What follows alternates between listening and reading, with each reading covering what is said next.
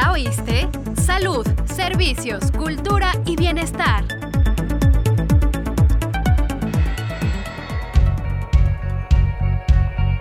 Sean bienvenidos a su programa ¿Ya oíste? Te saludamos. Berenice Moreno y Sailín Fernando. Las personas que sufren de acné pueden padecer de depresión y este sentimiento de tristeza los acompaña si no encuentran una solución. Pero el acné, ¿tiene cura?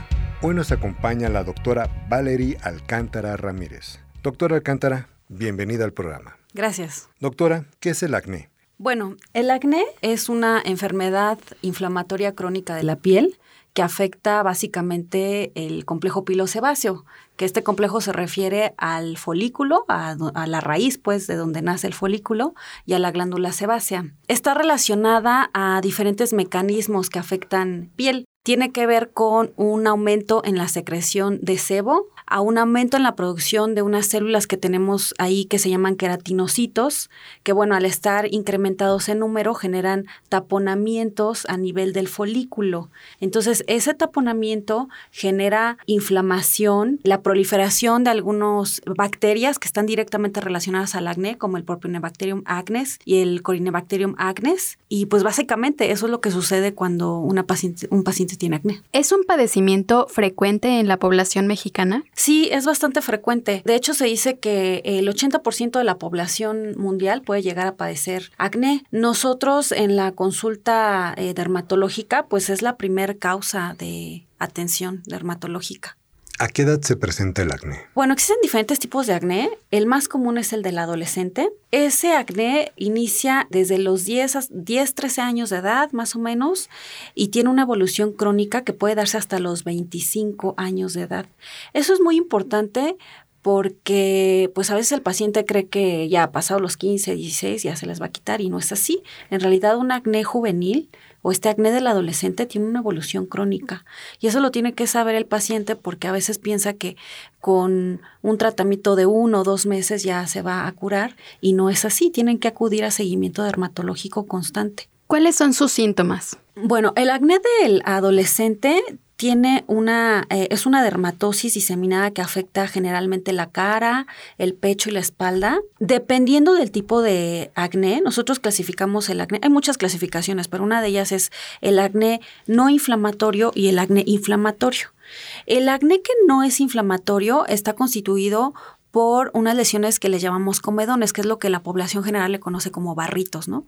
Entonces, los comedones los clasificamos en dos, que son los abiertos y los cerrados. Los abiertos son las famosas espinillas que todo el mundo conoce, esas eh, de puntito eh, negro, y eh, los comedones cerrados son estas lesiones puntiformes, duritas. Ese es el acné, e, esas lesiones son las que constituyen el acné no inflamatorio.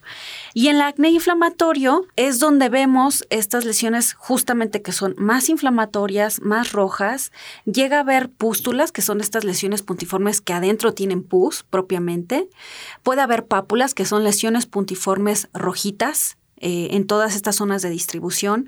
Y puede haber lesiones aún más grandes como quistes o nódulos, que bueno, regularmente cuando ya vemos estas lesiones ya mucho más inflamatorias, pues ya nos hace pensar que el paciente está desarrollando un acné severo. ¿Cómo podemos saber que el acné está en los parámetros de lo normal o ya es un problema de salud? Como les decía, pues hay diferentes clasificaciones del acné está el acné leve, el acné moderado y el acné severo, ¿no? Entonces, un acné leve regularmente es este acné que se da en una o dos topografías, por ejemplo, en la cara nada más, ¿no? Y que tenemos lesiones aisladas, lesiones que incluso a veces podemos hasta contar con los dedos de las manos, ¿no? Eh, que regularmente responden a un tratamiento aplicado y que les va muy bien, ¿no? A esos pacientes. Los acnés moderados, que ya se inclinan más hacia los eh, inflamatorios o que ya son pacientes que tienen muchas más lesiones y en zonas mucho más diseminadas, eh, bueno, estos pacientes hay que estarlos vigilando porque puede ser que evolucionen a un acné severo. Y como les decía anteriormente, estos acné severos son cuando ya tienen muchas lesiones, muy inflamados em, y que además son pacientes que llegan a tener muchas secuelas, que son las, pues, las cicatrices. Ahora, Aquí hay que comentar que el acné puede ser el pivote para diagnosticar algunos síndromes. Hablando, por ejemplo, del síndrome de ovario poliquístico. Que son estas mujeres que oscilan alrededor de los 30, 40 años, que empiezan con cuadros de acné, que ahí, por ejemplo, en el ovario poliquístico el acné tiene una distribución muy particular, es un acné que se da mucho más en zona mandibular. Y entonces son pacientes que vienen con este antecedente de irregularidades menstruales, que tienen tendencia al sobrepeso, que tienen hirsutismo, que es que tienen mucho pelito en el cuerpo. Y entonces esas pacientes hay que iniciarles un protocolo de porque no nada más es el tema del acné. Si ya se descarta a través de un ultrasonido u otro estudio que tiene ovario poliquístico, pues ya es parte de un síndrome. O sea, no nada más lo ve el dermatólogo. Son pacientes que ya meritan eh, pues un manejo multidisciplinario con el dermatólogo, con el ginecólogo, con el endocrinólogo y con el nutriólogo. Entonces, eh, ya cuando un acné eh, se relaciona a otros síndromes o a otros síntomas, pues ya ahí ya estamos hablando de un problema de salud. Ahora, también el acné puede ser el síntoma inicial, por ejemplo, de trastornos a nivel del sistema nervioso central, por ejemplo, de un tumor en el cerebro, en donde que sea un tumor que esté generando ahí una disregulación hormonal y entonces el paciente empieza, o él, él o la paciente empieza con cuadros de de acné y entonces ese es el signo inicial para empezar todo un protocolo de estudio, hacer un perfil hormonal y una serie de cosas, ver por qué eh, tiene esta disregulación hormonal y a veces podemos llegar a estos diagnósticos importantes que son tumores a nivel del sistema nervioso central o tumores también a nivel ovárico. Doctora, ¿la alimentación influye en el desarrollo del acné? Hay algunos estudios que dicen que, una, que, que, las dietas altas en lácteos, azúcares y grasas se asocia al incremento de acné. En general lo que se les recomienda a los pacientes es que lleven una dieta equilibrada, o sea, que no haya restricción en la dieta. Hay adolescentes, por ejemplo, que tienen malos hábitos alimenticios y que se toman un litro de leche al día y aparte comen golosinas y aparte comen papitas y todo esto, ¿no?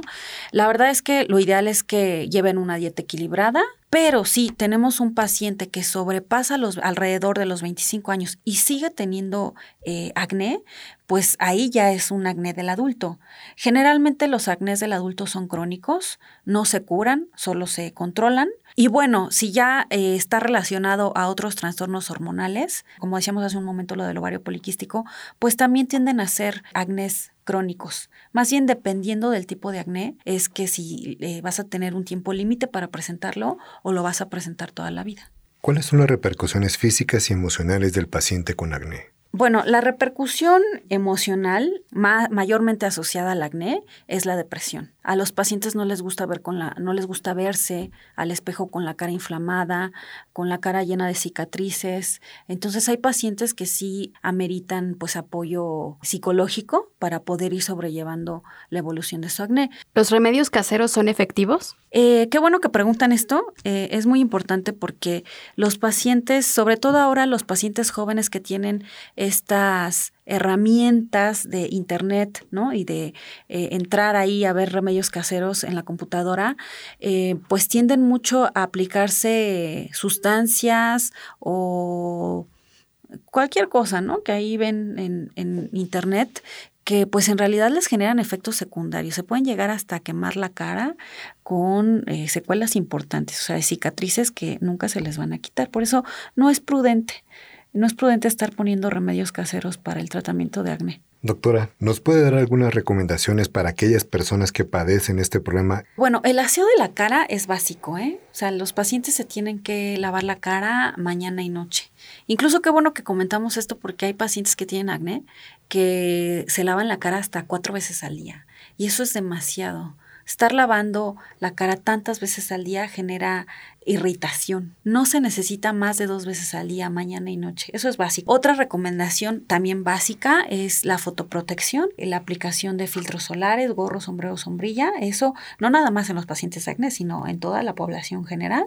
Ya nos tenemos que empezar a poner filtro solar como crema de uso diario.